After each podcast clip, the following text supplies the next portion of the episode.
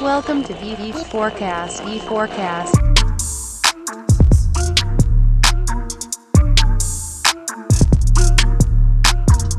Este é o V4Cast, o podcast da V4 Company. Aqui entrevistamos grandes nomes do mercado e te deixamos por dentro das notícias mais relevantes do marketing digital do Brasil e do mundo.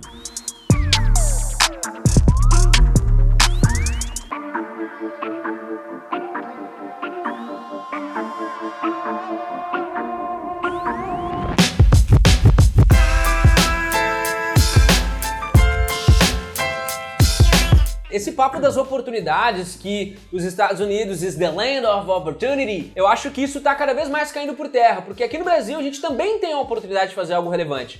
E sempre que a gente vai empreender nessa dinâmica do marketing digital, cara, vender site é sempre o primeiro passo. Quantas agências, quantas empresas de comunicação similar ou diferentes do que a V4 faz, tem no seu na descrição do seu site o termo criação de sites? Porque ainda no mercado nacional é um termo com altíssima busca orgânica, altíssima busca no Google. Então, cara, esse é o tipo de coisa que vai ser o ponto de contato para que tu às vezes consiga conquistar um cliente. Mas o site por si só, cara, a gente faz uma analogia bem simples. O site, ele é um ambiente. É onde vai circu é onde eu quero que o meu cliente circule. Mas quando a gente traduz isso para uma linguagem, talvez que o cliente vai entender melhor, que é comparando isso com uma loja ou com qualquer ponto de venda físico, a gente consegue entender por que é que num shopping uma loja vai custar muito mais caro esse ponto do que numa região de periferia de qualquer cidade do Brasil.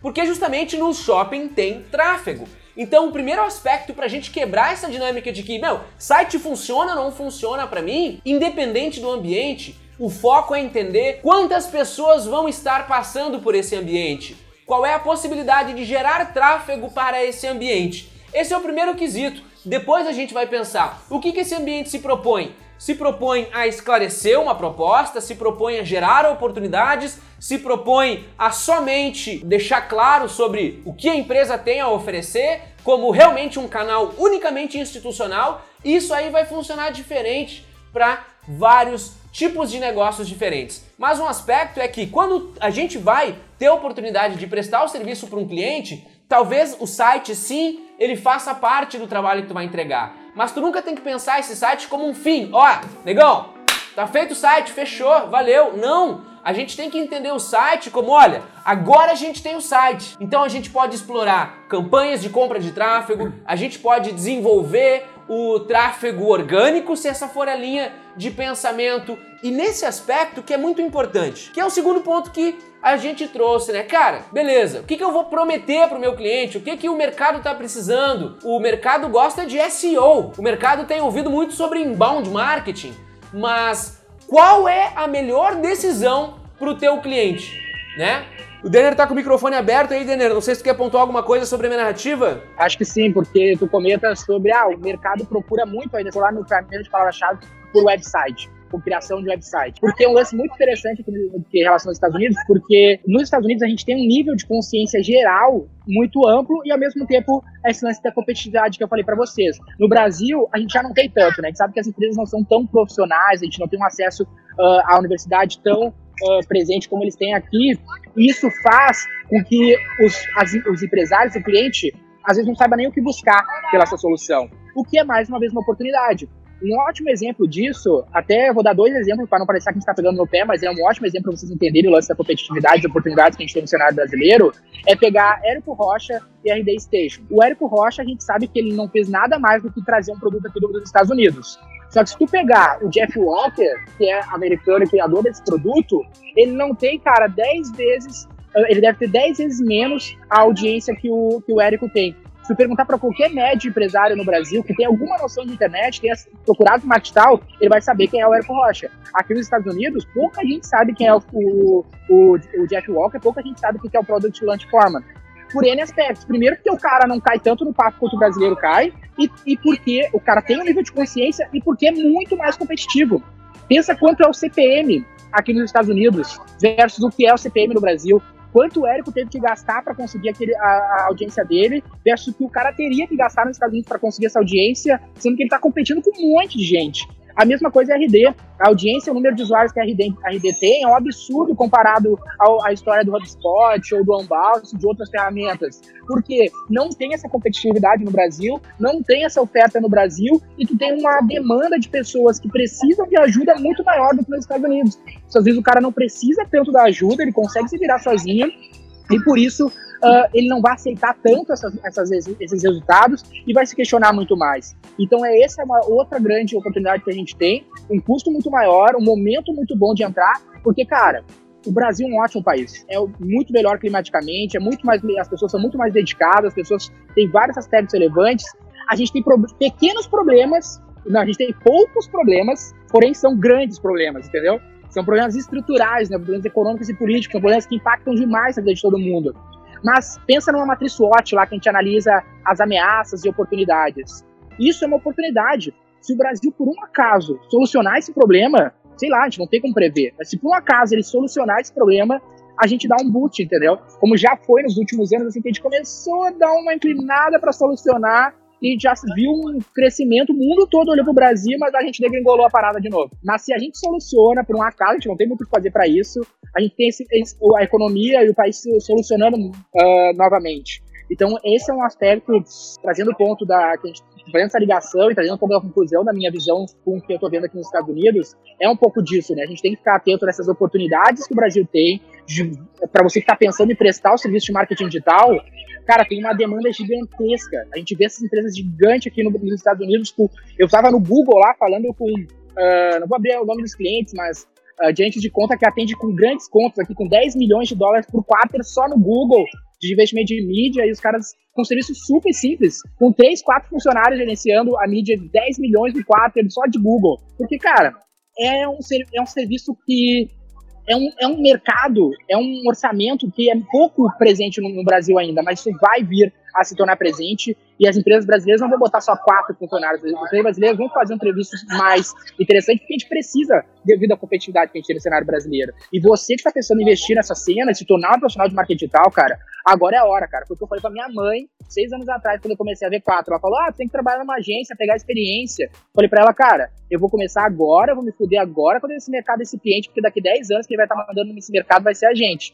E é isso que a gente tem bem construindo. Mas ainda dá tempo de tu começar o teu negócio. E para você que é um empresário que está olhando, cara, a competitividade no, no, Brasil vai chegar ao que é uh, nos Estados Unidos. E tu tem que estar tá preparado, tem que estar tá na vanguarda, e até mesmo se tu quer ser um player global.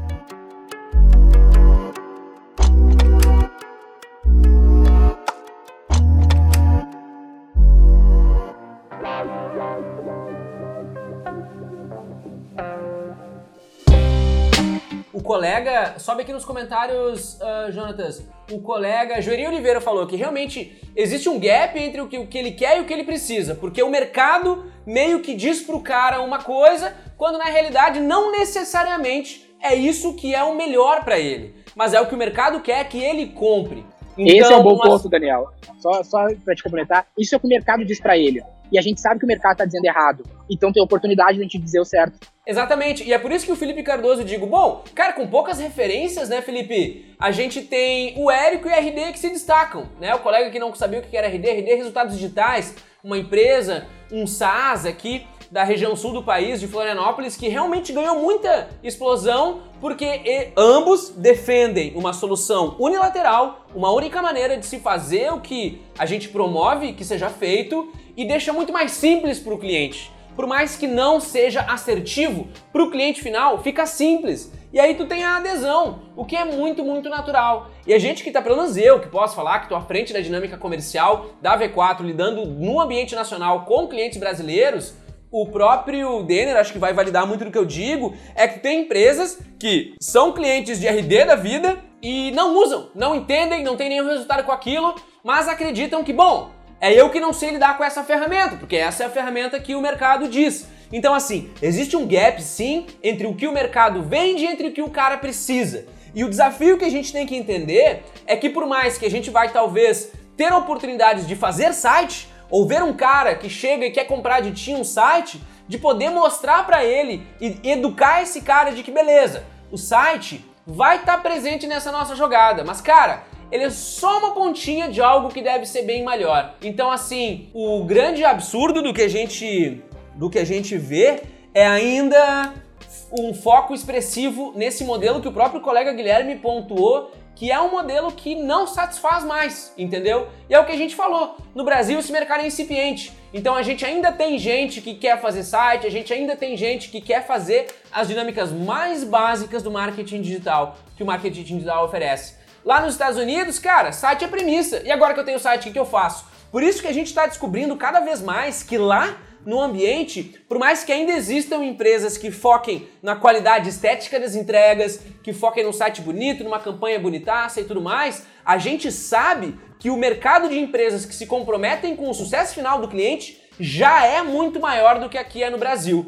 E cara, aqui no Brasil, a gente também não está se tapeando nesse mercado, ainda é um oceano muito azul. E não é à toa que o nosso esforço é de fomentar que, cara, esse mercado cresça Vem trabalhar com a gente, vem ser nosso concorrente, seja como tu querer atuar nessa dinâmica, o que a gente precisa fazer é discutir, fomentar essa discussão, aumentar o senso crítico dessa entrega do trabalho e a partir daí a gente pode fazer algo melhor.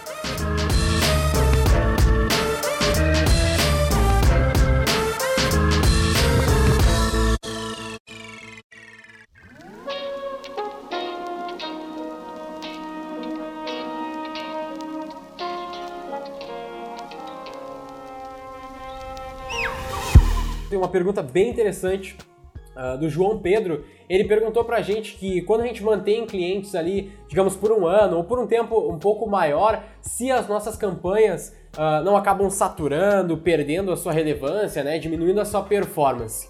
Com certeza, João. Isso não leva um ano, não leva seis meses, às vezes leva um mês. Às vezes tem campanhas que bombam durante uma semana e já caem. Então por isso que a gente fala muito, principalmente na assessoria, né, que é o, o assunto aqui, que a, é tudo uma coisa muito, muito viva. Então, no fim das contas, a gente está falando ali semanalmente, a gente tem o nosso check-in com os clientes e tudo mais, mas diariamente a gente está olhando o que está acontecendo hoje. Principalmente quando o cliente tem verbas um pouco maiores, no fim das contas, o Denner fala bastante isso e eu concordo muito, que é como se fosse um trade. No fim das contas, tem que estar olhando todo dia. Se a tua campanha hoje está indo mal, baixa essas verbas, vê o que dá para fazer diferente e se amanhã está indo bem, aumenta isso aí e vai tentar escalar. Entendeu? Então é uma coisa muito viva. Um ano, muita coisa vai acontecer. Um ano na nossa vida aqui é tipo, sei lá, 10, 100, é muita loucura. Então, não espera esse tempo todo para pensar que as campanhas estão indo mal, que é. provavelmente já vai estar tá Exatamente. Tem uma premissa básica, né, cara, que é de que tudo perde performance. O que tá bom hoje, amanhã já não vai estar, tá, e a gente sempre vai ter esse esse esse downhill nas nossas estratégias. Então, por isso que a gente defende planejamentos por quarter, a gente defende o acompanhamento do cliente semanal, porque a gente tá sempre vai estar tá lutando contra alguma coisa.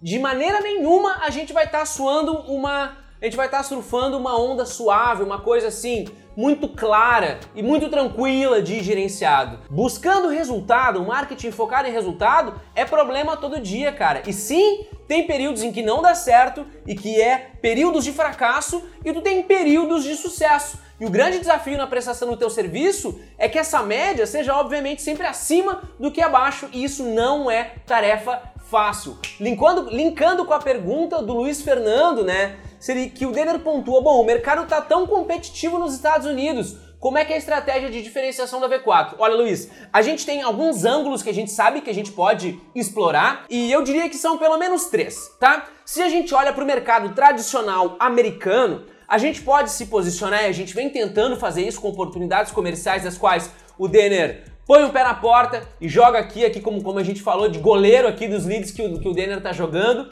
que é uma oportunidade custo-benefício. A gente se propõe a fazer algo que o mercado americano também faz, a gente se propõe e a gente tenta mostrar que a gente sabe tanto quanto ou mais do que o mercado americano sabe e que isso pode ser feito através de um custo-benefício bastante diferencial com o mercado americano. Beleza, então batendo em preço é uma estratégia de penetração. A gente não vê isso como uma natureza do que a gente busca fazer nos Estados Unidos. Segundo argumento, cara, os Estados Unidos, como o Denner falou, é um, é um país onde tu tem americanos e que tu tem americanos que são segundas ou terceiras gerações de outras etnias e tu tem muita gente que entra todos os anos no país buscando uma oportunidade melhor. Então, nessa perspectiva de trabalho, a gente pode encontrar os nossos peers. Hoje a gente está falando para os nossos peers, cara. Se tu presta um serviço de marketing, eu também presto um serviço de marketing, nós somos iguais desse ponto de vista.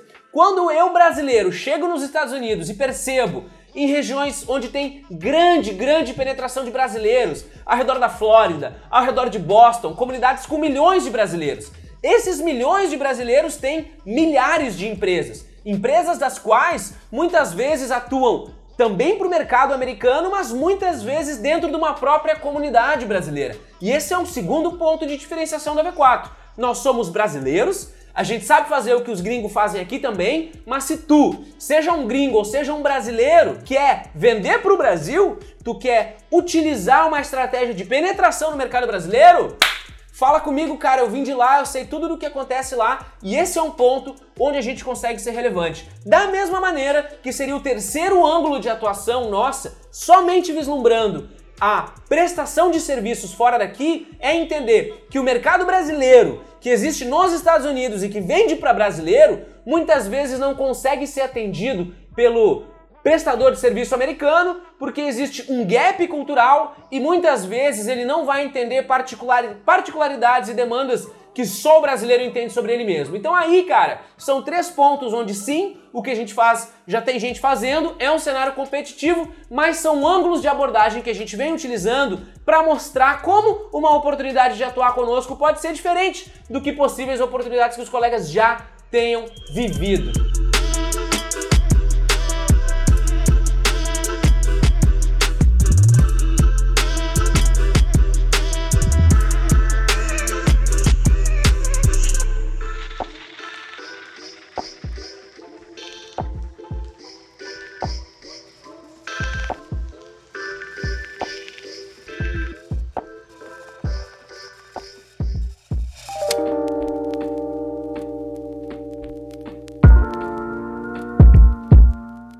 Colega aqui pontua, o Fred Façanha. Ele diz assim: cara, nas campanhas precisa de vídeos. Enfim, precisa. A V4 produz os vídeos para os clientes?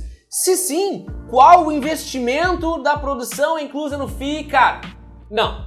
A gente não atua nessa produção audiovisual ao nosso cliente. A gente tem um processo em que a gente sabe que o conteúdo mais relevante que o cliente pode ter em mãos não é o produzido pela V4 Company, não é o produzido por outra empresa, é o que ele pode produzir. O nosso desafio é estabelecer uma linha editorial com ele e entender como ele pode produzir esse conteúdo de maneira autônoma. Até porque lá na frente, com V4, sem V4, velho, ele vai precisar ter esse processo implementado na empresa dele, que é o que a gente busca fazer. Agora, a gente colabora com a formatação desse material, por exemplo, edita o um videozinho ou faz, pega esse material bruto, dá uma lapidada para utilizar como nossa matéria-prima de campanhas e tal. Sim, isso a gente faz, cara. Então assim, é uma dinâmica que tu não pode abraçar aquilo que é muito difícil e que vai tomar muito tempo e que não é onde mais vai estar o resultado do cliente. Para isso, esse trampo a gente deixa para produtoras. Elas estão voltadas a produzir um material audiovisual, produzir um ambiente digital. Isso diverte muito, diverte muito, diver, diverge muito sobre a natureza do modelo de negócio, né, Denner? É, a questão é se a gente faz essa produção de vídeo. Uh, mais importante do que responder essa questão, eu acho, Daniel, é a gente mostrar por que, que a, gente pensa como a gente pensa, que é sempre o, o mindset que vai fazer tomar suas decisões. A gente está sempre buscando um jeito mais escalável de fazer as coisas. Produtora de vídeo não é escalável, não sei que tu faça filme e bote ele para vender no mercado. Mas não é isso que tu tá questionando. Tu presta o serviço de fazer vídeos, não te torna um cara escalável estratégico para poder cobrar mais porque tu gera mais resultado. Agora, tu pensar estrategicamente um vídeo, tu saber como fazer um vídeo que vende, tu ajudar o teu cliente com isso e talvez dar uma força na edição para colaborar com o custo-benefício também é uma parte importante para transformar o vídeo em algo vendável, que é estratégico. Isso é o que a gente pensa e é por isso que a gente não tem uma equipe de produção de vídeo, porque a gente não vai ter um exército de pessoas de fazer vídeo porque não é escalável. Exatamente. Os únicos colegas da produção de vídeo são muito bons estão fazendo os vídeos para a V4 Company porque é uma ferramenta para que a gente possa se comunicar com os nossos colegas como vocês, com pessoas que vocês não veem aqui nesse aqui ó, nesse frame aqui que aparece, mas essa mãozinha que foi mão de novo, Jonatas. Essa mãozinha aqui que faz a mágica do audiovisual, galera.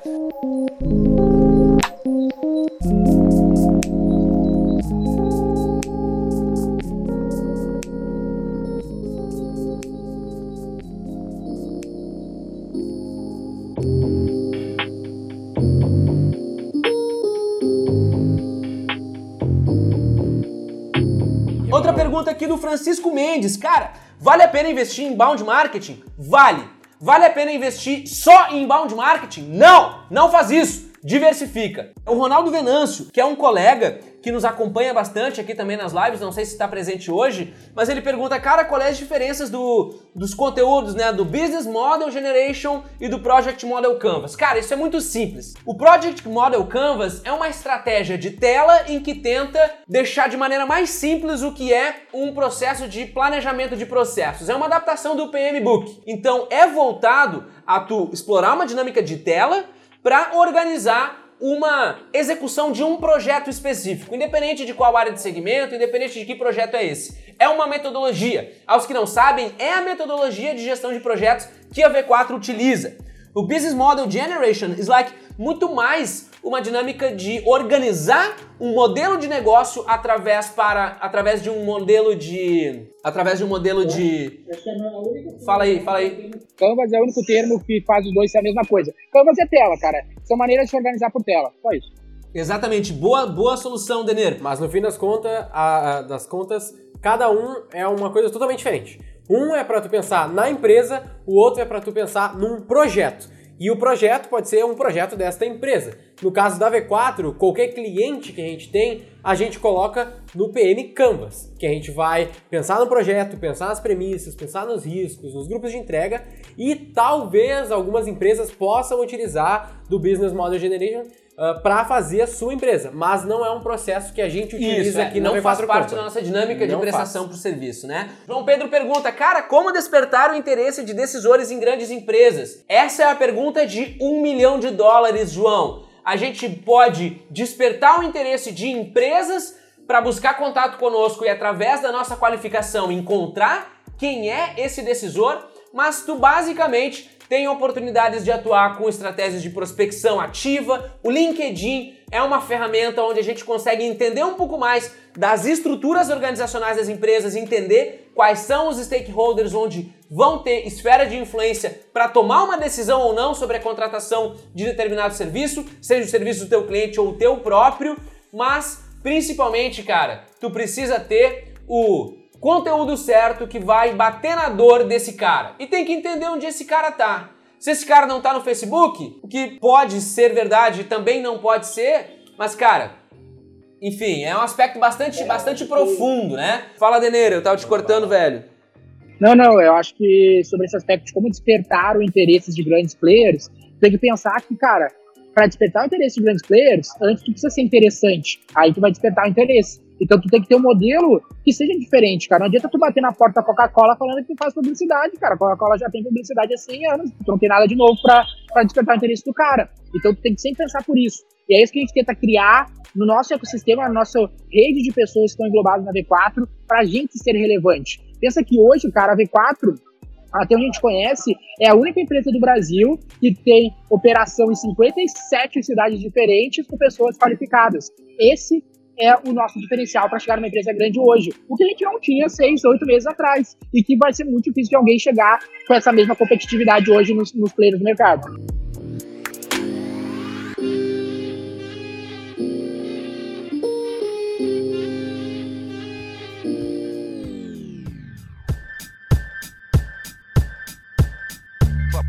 Já são 20 e 37 aqui no Brasil. Cara, eu tô cansado, Gui. Obrigado por vir dividir aqui Valeu. essa bancada comigo. Quem sabe a gente repete isso no futuro. E galera, daqui pra frente eu já não tenho mais nada a comentar. Boa noite a todos vocês. Valeu, pessoal. Boa noite. É, valeu. tchau, tchau. Falou!